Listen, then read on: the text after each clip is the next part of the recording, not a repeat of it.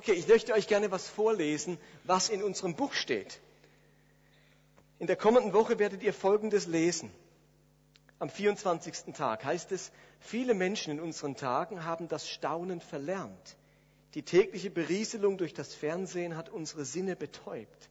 Die Welt entzaubert. Wir sind erwachsen geworden. Wer zeigt noch begeistert auf den Regenbogen und atmet entzückt den Duft der Rose ein? Unsere Kids schwärmen von der neuen Playstation. Wir vom neuen Handy. Dagegen hat der Regenbogen keine Chance. Der Duft der Rose geht unter im Meer der synthetischen Gerüche. Über all unserem menschlichen Vermögen wird Gott überflüssig. Wir haben scheinbar alles im Griff. Worüber staunen wir noch, heißt es im Buch. Die einsame Wolke, die vor dem Mond dahinschwindet, sehen wir nicht mehr, weil gerade Wetten das läuft. Die wilden Brombeeren vergammeln, weil Schwartau für uns geerntet hat. Bei euch heißt es irgendwie wie heißt Hero oder so irgendwie genau. Das Fleisch ist abgepackt, der Fisch tiefgefroren, die Erdbeeren kommen aus Südafrika. Wo sind die Augenblicke, in denen wir innehalten und staunen, in denen wir Gott, Gottes Spuren entdecken in den großen und kleinen Dingen dieser Welt? Das wird so die Einleitung sein über das Thema Staunen nächste Woche. Ernst Festel hat einmal gesagt, Wer das Staunen und Wundern verlernt hat, lernt keine Wunder kennen. Wer das Staunen und Wundern verlernt hat, lernt keine Wunder kennen. Und wir alle müssen uns fragen, kann ich noch so richtig staunen? Könnt ihr noch so richtig staunen? Und ich glaube, es möchte gern drei Gründe erwähnen, warum man Staunen verlernt oder warum das Staunen so abgenommen hat in unserer Zeit. Einer der Gründe, warum Menschen immer weniger staunen, ist die Entzauberung unserer Welt. Seit dem historischen Ereignis der Aufklärung und der Betonung der Naturwissenschaft sind Menschen dabei, jedem Rätsel auf die Spur zu gehen, alles Ungewöhnliche zu erforschen, alles Unerklärliche zu entschlüsseln. Und am Ende steht da, da staunt man nicht mehr, sondern man sagt, ach so, das steckt dahinter. Ach, so funktioniert das. Die ganze Zeit hat man noch gestaunt. Dachte, haben wir das? Wahnsinn, wie das geht. Bis es einem jemand erklärt und denkt, ach, so simpel ist das. Ach so, ach, so einfach. Und plötzlich, weil die Wissenschaft, die Technik uns das erklärt, staunen wir nicht mehr so. Jeder große Zauberer hütet sich davor, seine Tricks zu verraten. Und dadurch hat er ein Publikum vor sich, das durch jeden Zaubertrick in helles Staunen versetzt wird. Und sobald der Trick verraten wird, hört auch das Staunen auf. Ihr könnt gerne mal bei YouTube das Stichwort der Magier mit der Maske eingeben. Das ist ein ganz gemeiner Magier, der alle Tricks von David Copperfield und Hans Klock und was ich, wie die heißen, verrät. Und sie filmen es, wie es eigentlich funktioniert, wie man durch eine Wand geht und wie man eine Person durchsägt. Und wenn ich es sehe, so ein Zauber im Fernsehen, denke ich immer, das ist der Hammer, wie geht das? Das kann doch nicht sein. Man staunt. Und jetzt verrät er alles und denkt man, so primitiv, so einfach und alles ist entzaubert. Was jeder Zauberer vermeiden möchte, das geschieht in unserem Alltag am laufenden Band. Vieles, über das wir früher so sehr gestaunt haben, das ist heute selbstverständlich geworden. Vieles, über das wir früher gestaunt haben, ist heute eine simple chemische Reaktion für uns, ein biologischer Ablauf, ein elektronischer Vorgang. Ganz einfach zu erklären. Würden wir einen Menschen, der vor 500 Jahren gelebt hat, in die heutige Welt verfrachten per Zeitmaschine, ich glaube, er käme aus dem Staunen buchstäblich nicht mehr heraus. Auf Schritt und Tritt würde dieser Mensch aus dem Mittelalter staunen über jedes Fahrrad, das vorbeifährt. Da denkt hä, wie geht das? Stürzt nicht so ein dünnes Ding? Über jedes Auto, das in, in, an ihm vorbeiführt, vor, vorbeifährt. Er würde staunen über jede Mutter, die einen Kinderwagen also vor sich herschiebt. Da staune ich schon, was das für Gefährte sind wie aerodynamisch und welche Lenkung und Bremse. Und gestern sah ich eins, da war hinten ein Fahrrad dran montiert, da konnte das Kind hinten noch auf dem Fahrrad sitzen. Also der würde, da komme ich schon fast aus dem Staunen nicht raus, wenn ich an unsere Kinderwegen früher denke, die wir hatten. Oder stell euch vor, er würde an jemand vorbei, jemand wird mit Inline-Skates an ihm vorbeifahren. Wie der staunen würde, ein Mensch, dem Räder gewachsen sind. Er würde über die Hochspannungsmasten staunen, über den Straßenbelag, über die komischen Stöpsel in den Ohren der Teenager, die seltsamen Gestelle auf unseren Nasen, die Straßenlaternen, die kleinen Sonne, unsere Turnschuhe, die Tram, die Handy, das Handyklingel über den Gullideckel, die Plakatwand und so vieles mehr. Der käme aus dem Staunen nicht heraus. Aber wir haben uns große Mühe gegeben, das Staunen im Keim zu ersticken und jedes Rätsel aufzuklären und jedes Wunder durch die Mühle der Wissenschaft laufen zu lassen und damit zu entzaubern. Und Menschen, Menschen verlernen das Staunen. Und damit verlernen sie es, dankbar zu sein. Das ist einer der Gründe. Gründe. Unsere Welt wurde entzaubert. Der zweite Grund, warum Menschen staunend verlernen, ist, dass viele Menschen Angst davor haben.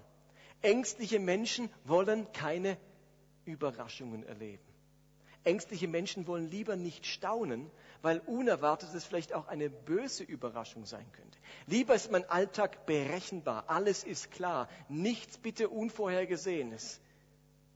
Und so gehen sie auf Nummer sicher, lassen nur das zu, was gewohnt ist, vermeiden Überraschungen und verlernen am Ende das Staunen.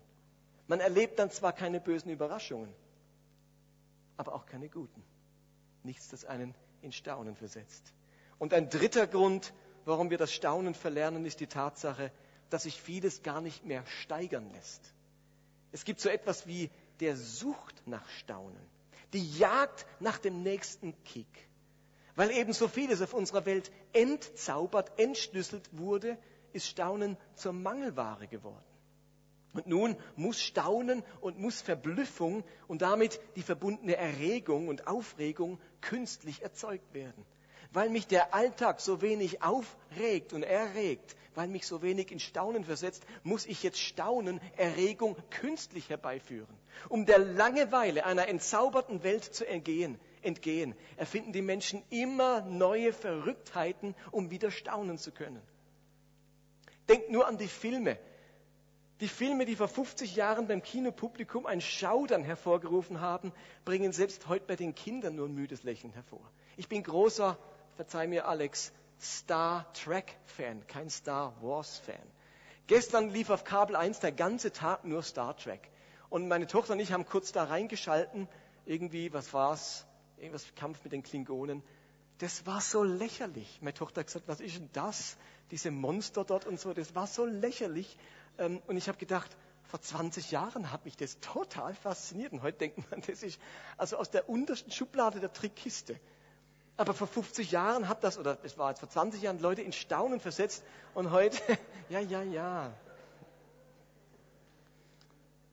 Oder die Perversität, die sich im Bereich der Sexualität entwickelt hat, die lässt selbst Sodom und Gomorra verblassen. Es muss sich so steigern, die sexuelle Perversität, damit ich noch erregt bin. Wir sind in einer Spirale der Superlative, der ständigen Steigerung, um bei den Menschen wenigstens noch einen kurzweiligen Kick oder ein vorübergehendes Erstaunen hervorzurufen. Und wir fragen uns doch alle, wo soll das enden? Wie kann man das noch steigern, dass Menschen wieder einen Kick bekommen oder staunen können? Könnt ihr euch vorstellen, was mit einem Menschen passiert, der das Staunen verlernt? Oder andersrum gefragt, gefragt, wisst ihr, wie es ist, mit einem Menschen zusammen zu sein, der noch so richtig staunen kann? Überlegt euch für einen Moment einen Menschen, der kaum staunt und ein Mensch, der so richtig staunen kann. Mit wem seid ihr lieber zusammen? Fragt euch doch mal, jemand, der das Staunen verlernt hat, wirkt kühl und emotionslos. Er wird unbewegt. Er wird undankbar. Er kann Dinge schlechter wertschätzen. Er wird unaufmerksamer und unkonzentrierter. Er findet weniger Grund innezuhalten. Er wird schnelllebiger. Dreimal könnt ihr raten, vor welchem Menschen, dem Staunenden oder dem Nicht-Staunenden, ihr lieber ein Kunststück aufführen möchtet. Vor welchen Schülern ihr lieber Lehrer wärt. Vor welchem Chef ihr lieber ein Projekt vorstellt.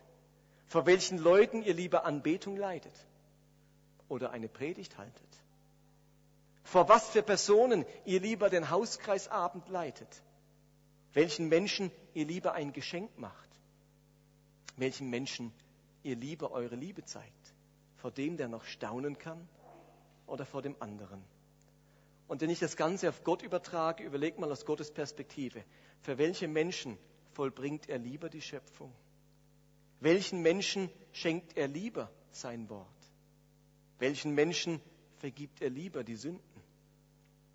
Und bei wem heilt er lieber die Krankheiten? Bei dem, der staunen kann oder vor dem, der das Staunen verlernt hat?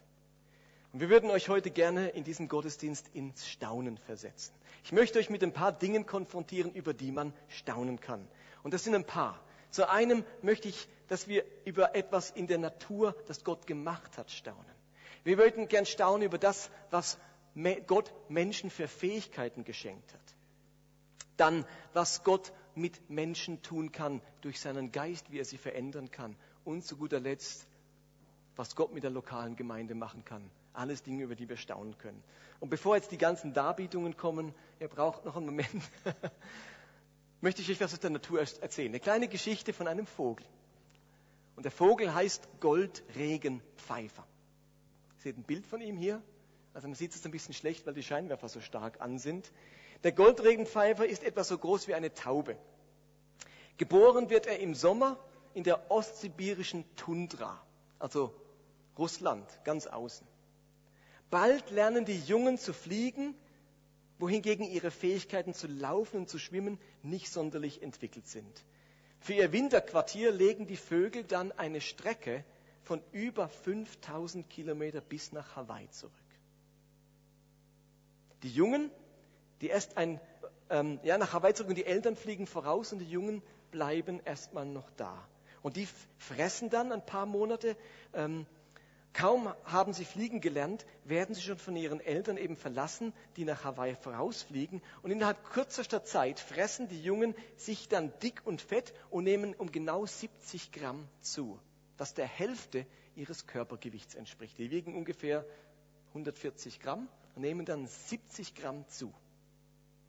Warum frisst der Goldregenpfeifer genauso viel? Nun, es ist so programmiert in ihm. Er braucht dieses zusätzliche Körpergewicht als notwendigen Treibstoff für die Flugreise von der Tundra oder Alaska, je nachdem, wo er ist, bis nach Hawaii. Denn inzwischen gibt es kein Land dazwischen, gibt es kein Land mehr und er muss 4500 Kilometer am Stück fliegen, und er darf nicht mehr als 70 Gramm zunehmen, sonst ist er zu schwer und verbraucht zu viel Energie. Auf der ganzen Strecke kann er nicht ein einziges Mal ausruhen. Es gibt unterwegs keine Insel, kein trockenes Fleckchen und schwimmen kann er auch nicht. Die Vögel fliegen, also er fliegt von der Tundra bis nach Alaska, dort tankt er nochmal auf sozusagen, und dann fliegt er 4500 Kilometer von Alaska bis nach Hawaii. Die Vögel fliegen 88 Stunden also drei Tage und vier Nächte ununterbrochen über das offene Meer. Man hat ausgerechnet, dass ihre Flügel 250.000 Mal schlagen. Stellt euch vor, ihr würdet eine halbe Million Liegestützen machen. Nun fragt man sich natürlich, woher der Goldregenpfeifer weiß, dass er sich genau 70 Gramm Fett anfressen muss, um bis nach Hawaii zu kommen. Und wer sagt ihm überhaupt, dass er nach Hawaii fliegen soll und welche Richtung er einschlagen soll? Schließlich ist er die Strecke ja noch nie geflogen. Unterwegs gibt es keine Orientierungspunkte. Wie finden Sie diese winzigen Inseln im Pazifik, Hawaii? Denn wenn Sie diese Inseln nicht finden, wenn Sie sich verfliegen, würden sie aus Mangel an Energie ins offene Meer stürzen. Man kann dann nicht einfach nebendran landen. Ach, nicht in Hawaii, bin ich halt in Kalifornien. Das sind dann 5000 Kilometer, da ist nichts anderes. Kann solch ein Vogel zufällig entstanden sein? Bis heute rätseln Wissenschaftler, wie die Vögel ihren Flugkurs bestimmen können. Denn nicht selten werden sie auf ihren, Flügeln, auf ihren Flügen von Stürmen abgetrieben. Sie fliegen durch Nebel und Regen und unabhängig von Sonnenschein, von sternklarer Nacht oder völlig bedecktem Himmel kommen sie ans Ziel. Überlegen wir doch einmal, kann das zufällig entstanden sein? Ein Urgoldregenpfeifer hätte sich rein zufällig 70 Gramm Fett angefressen. Kam er ebenso zufällig auf die Idee, loszufliegen? Flog er wiederum zufällig in die richtige Richtung, wurde er über 4500 Kilometer nicht abgetrieben und fand er wiederum zufällig die richtigen Inseln im Ozean. Nur eine kleine Abweichung, Abweichung vom Kurs hätte für ihn den sicheren Tod bedeutet. Der Goldregenpfeifer fliegt durchschnittlich 51 Kilometer in der Stunde. Ziemlich schnell. Das ist genau die ideale Geschwindigkeit. Würde er langsamer fliegen, verbraucht er zu viel Treibstoff für den Auftrieb oder Antrieb. Fliegt er schneller, würde er mehr Energie verbrauchen wegen dem Luftwiderstand. Der Goldregenpfeifer kann nicht nachtanken, er muss mit den 70 Gramm bis ans Ziel kommen. Man hat genau ausgerechnet, dass der Goldregenpfeifer pro Stunde 0,6 Prozent seines Körpergewichts verliert. Jede Stunde wiegt er 0,6 Prozent weniger. Weil er zu Beginn ungefähr 200 Gramm wiegt und am Ende nicht weniger als 170 Gramm wiegen darf, damit er nicht vor Erschöpfung stirbt, ist eigentlich nach 72 Stunden alle Energie verbraucht. Könnt ihr das alles nachrechnen im Taschenrechner? Nach 72 Stunden wäre eigentlich Schluss, wenn er jede Stunde 0,6 Gramm weniger wiegt. Wieso kann er 88 Stunden fliegen? Gibt es einen einfachen Grund, den seht ihr hier. Die Vögel fliegen in Keilformation und sparen damit 23 Prozent Energie ein. Und dadurch, durch all diese Faktoren, gelingt es dem Goldregenpfeifer, heil auf Hawaii anzukommen. Der Körperbau dieses Vogels, der Instinkt, das Wissen, das der Vogel besitzt, all diese Faktoren sind ein Wunder der Schöpfung, das uns in Staunen versetzen kann. Und denkt daran, was Jesus einmal gesagt hat in Matthäus 10, nicht einmal ein Spatz, der auch der doch kaum etwas wert ist, kann tot zu Boden fallen, ohne dass euer Vater es weiß. Deshalb habt keine Angst. Ihr seid Gott kostbarer als ein ganzer Schwarm Spatzen oder Goldregenpfeifer. Okay? Staunt ihr ein bisschen? Hallo? Erstaunlicher Vogel, oder? Kommen wir zum nächsten erstaunlich, nämlich besonderen Fähigkeiten, die Gott schenken kann. Etwas, das uns in Staunen versetzt, sind bestimmte Fähigkeiten, die Gott einzelnen Menschen schenkt. Menschen, die sind zu außergewöhnlichen Leistungen fähig. Menschen haben Fähigkeiten, mit denen sie andere Lebenswesen äh, mit denen kein anderes Lebewesen auf diesem Planeten mithalten kann. Menschen haben Sprache entwickelt, sie können lesen und schreiben, sie machen Feuer, erfinden Technologie, sie bauen Häuser und Städte, können Krankheiten heilen und sind überaus kreativ. Das kann keine andere Kreatur auf diesem Planeten. Wer von euch geht nicht gerne in den Zirkus, um zu sehen, zu welch artistischen Leistungen Menschen fähig sind? Wer geht nicht gerne auf ein Konzert oder zu einem Musical, um zu sehen, zu welch außergewöhnlich gesanglichen und musikalischen Leistungen Menschen fähig sind? Wer liest nicht gerne ein interessantes Sachbuch oder einen tollen Roman, der deutlich macht, zu welch literarischen Leistungen Menschen fähig sind? Und wer schaut nicht gern eben doch Wetten das, um zu sehen, welche verrückte Ideen ein Mensch durch seine Fähigkeiten vollbringen kann?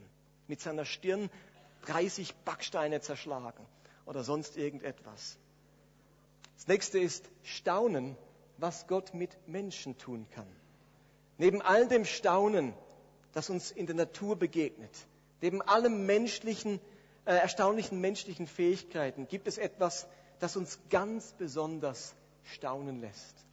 Nämlich das, was Gott im Innern am Herzen eines Menschen tun kann. Die Momente, in denen Menschen umkehren, in denen Menschen heil werden, in denen Menschen zu Christus finden, in denen Menschen Berufung erleben oder die Liebe Gottes erfahren. Das sind die erstaunlichsten Geschichten. Und wir möchten euch heute solch eine Geschichte erzählen. Und dazu bitte ich, dass der Jacques Wackernagel mal nach vorne kommt.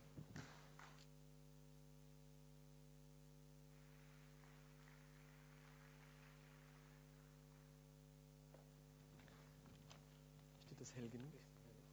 Können wir ein bisschen mehr Licht haben hier vorne? Okay, der Jacques ist seit noch nicht langem in diesem Gottesdienst und er erzählt uns anhand von ein paar Stationen seine Geschichte, über die wir hoffentlich mordsmäßig staunen können. Jacques, leg doch mal los, wie sich, wie das Ganze angefangen hat. Also ich wiege mehr wie 140 Gramm, auch wenn ich nur 70 Gramm gegessen habe, aber ich bin auch ein komischer Vogel. ich grüße euch ganz herzlichst. Ich will versuchen, meine Erlebnisse euch zu schildern. Es ging einfach los. Ich äh, bin seit 20 Jahren geschieden. Ich bin damals gleich aus der katholischen Kirche ausgetreten, konnte damit nichts anfangen, habe mehr oder weniger den Glauben an fast allem verloren. Mir ging es auch ziemlich schlecht mit SCH. Dann passierte Folgendes. Ich arbeite in Pratteln als Taxichauffeur und da hat sich letztes Jahr im August eine junge Dame aus der Vineyard beworben. Die ist hier regelmäßig in der Kirche seit zehn Jahren. Äh, als sie ins Büro kam, als ich sie überhaupt das erste Mal kennenlernte, war ich erstaunt. Sie kam ins Büro rein und es wurde heller. Was ist da passiert? Ich war neugierig. Es ist Folgendes passiert. Ich wurde dermaßen neugierig, dass ich anfing zu hoffen, dass die bei uns anfängt. Und sie hat auch bei uns angefangen, Gott sei Dank. Wir freundeten uns an und dann passierte noch viel, viel mehr. Sie begann an, von ihrem Glauben zu erzählen. Wir saßen manchmal, wenn nichts los war, gemeinsam im Taxi. Es lief Lobpreismusik, es lief Anbetungsmusik, äh, teilweise auf Englisch. Ich habe gedacht, toll, aber ich verstehe ja nichts. Mein Englisch ist nicht gut. Sie kramte in ihre Tasche, legte eine deutsche CD rein. Und da kam ein Lied von der Firma Reaching X in deiner Nähe. Als ich das Lied hörte, war ich stille und dermaßen berührt, dass mir die Tränen kamen. Warum? Ich wurde immer neugieriger, wir diskutierten immer mehr. Sie hat sogar die Bibel dabei gehabt, las mir Passagen aus der Bibel vor, mit der ich ja gar nichts anfangen konnte, bin ich ganz ehrlich. Sie erzählte mir von der Kirche, ich sollte unbedingt mal mit hierher kommen. Ich habe gesagt, okay, nur wenn du mitgehst. Das ist leider nie vorgekommen, ist nie passiert, weil sie immer sonntags arbeiten musste. Ich versprach ihr dann, auf jeden Fall in die Kirche zu gehen, ob sie jetzt mitkommt oder nicht. Ich legte ein Datum fest, den 28.02.2010. Ich machte mich alleine auf den Weg. Ich sah die schöne Theodorskirche. Ich stand davor. Ich konnte die Tür nicht öffnen. Ich entfernte mich der Kirche. In mir begann ein Kampf. Ein Kampf, den ich fast nicht beschreiben kann. Der war emotional, der war heftig. Ich ging wieder auf die Kirche zu, habe wieder versucht, die Türe zu öffnen, hatte die Klinke in der Hand, es ging wieder nicht. Nach 20 Minuten sagte mir eine Stimme, geh hinein, hab keine Angst. Ich ging hinein, nahm die Tür in die Hand, hinter mir fiel sie ins Schloss und ich stand in einem hellen Raum. Ich war in einer anderen Welt. Nur noch freundliche Gesichter. Und da muss man vielleicht einwerfen, dann war ich vorne gestanden, die Leute zu begrüßen, habe den Jacques begrüßt. Richtig. Dann hat er sich gleich vorgestellt, hat auch gleich gesagt, dass er ein spiritueller Mensch ist, aber aus der Kirche ausgetreten. Und da fand ich so lustig, wie du erzählt hast, von der, von der Frau eben. Und er hat zu Hause einen kleinen Altar mit einer Buddha-Figur gehabt. Gell? Richtig, ja. Und dann hat er so viel von Jesus gehört, dass er sich entschlossen hat, die Buddha-Figur wegzustellen und dafür unser kleines Holzkreuz hinzustellen, um in Zukunft nicht mehr vor Buddha, sondern vor diesem Kreuz deine Gebete zu verrichten. Die Marina hatte mir das Holzkreuz geschenkt und äh, dann begann eben der Augenblick, dass ich gemerkt habe, äh, ich brauche diese Kraft, die ich in der Kirche empfunden habe, die ich hier gespürt habe bei euch, hier in der Theodorskirche oder jetzt hier. Und ich verabschiedete mich von meinem äh, Altar, von meinem buddhistischen Altar. Das war wenigstens ein bisschen Glauben, an dem ich mich eine Zeit lang festhalten konnte. Und was ist dann passiert in der Kirche? Jetzt kommst in du der rein. Kirche ist Folgendes passiert. Ich saß, ich setzte mich in die vierte Reihe links und dann ging es los mit der Musik. Ist mein Stammplatz mittlerweile. es ging los mit der Musik und ich war von der Musik total bewegt, extrem berührt. Dann fing ich an zu schwitzen. Ich zog die Jacke aus, obwohl die Temperaturen nicht entsprechend waren, aber mir wurde heiß. Mein Körper fing an zu beben. Ich hatte ein Erdbeben in mir, Maulwürfe, wo, wo aufgeräumt haben. Das, das war ein unglaublicher, äh, anstrengender Prozess. Die Katja saß hinter mir, sie hat mich die ganze Zeit beobachtet. Ich glaube, sie hat teilweise mitgekriegt, was mit mir passiert ist. Dann kam das Lied Größer. Das Lied Größer hat mir unheimliche Kraft gegeben äh, es brachte mich in Staunen und ich merkte, jetzt ist was mit mir passiert und mir kamen die Tränen. Ich kann es nicht anders beschreiben, mir kamen die Tränen. Und dann du rüber ins Gemeindezentrum. Dann nach der Kirche wurde man aufgefordert, die Neuen mitzunehmen ins Gemeindezentrum. Die Katja hat mich dann mitgenommen. Ich wollte eigentlich nach Hause, war total erschöpft. Und nach diesem Kampf und äh, ich ging dann rüber ins Gemeindezentrum und lernte so viele tolle, nette Leute kennen. Nach diesem tollen Erlebnis habe ich wieder mal einen Termin gehabt mit meiner Tochter, jede Woche einmal. Die sah mich und hat gesagt, Papa, was ist mit dir passiert? Und dann sage ich nichts, wieso?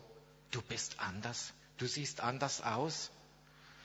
Sie hat immer wieder nachgehakt, sie hat gebohrt, sie wollte wissen, was mir, mit, mit mir passiert ist. Dann habe ich gedacht, jetzt erzähle ich ihr die Geschichte. Beim dritten Mal war sie mit ihrem Freund auch in der Theodorskirche. Sie wollte wissen, was die Kirche mit mir gemacht hat. Ich habe seine Tochter gefragt, warum bist du im Gottesdienst? Da sagt sie, sie wollte den Ort kennenlernen, durch den ihr Vater sich so ungeheuer verändert hat. Und deswegen kam sie mit. Dann haben wir noch gebetet für dich dann, und deine dann, Tochter. Dann haben wir gebetet, richtig. Es ging darum, dass meine Tochter kurz vor der theoretischen Prüfung vom Führerschein stand. Das Gebet hat der Michel gesprochen. Dann einen Abend später hast du das Gebet gesprochen für die praktische Prüfung. Hat alles super geklappt. Sie war nicht nervös. Es ging einfach alles besser wie sonst. Also sie konnte mir das auch bestätigen. Wie es auch bei mir ist, ich habe äh, irgendwann mal das Verlangen gehabt, der Marina, die mich mit der Vineyard, die mich mit dem Glauben konfrontiert hat, äh, die mich mit der Kirche äh, bekannt gemacht hat. Ich wollte der Marina danken in einem Gebet. Ich ging zum Christian und habe gesagt, ihr habt da eine Gebets- und Segnungsecke. Aber ich habe keinen blassen Schimmer, wie das funktioniert. Ich habe verlernt zu beten. Ich weiß nicht, wie ich beten soll. Kannst du mir helfen?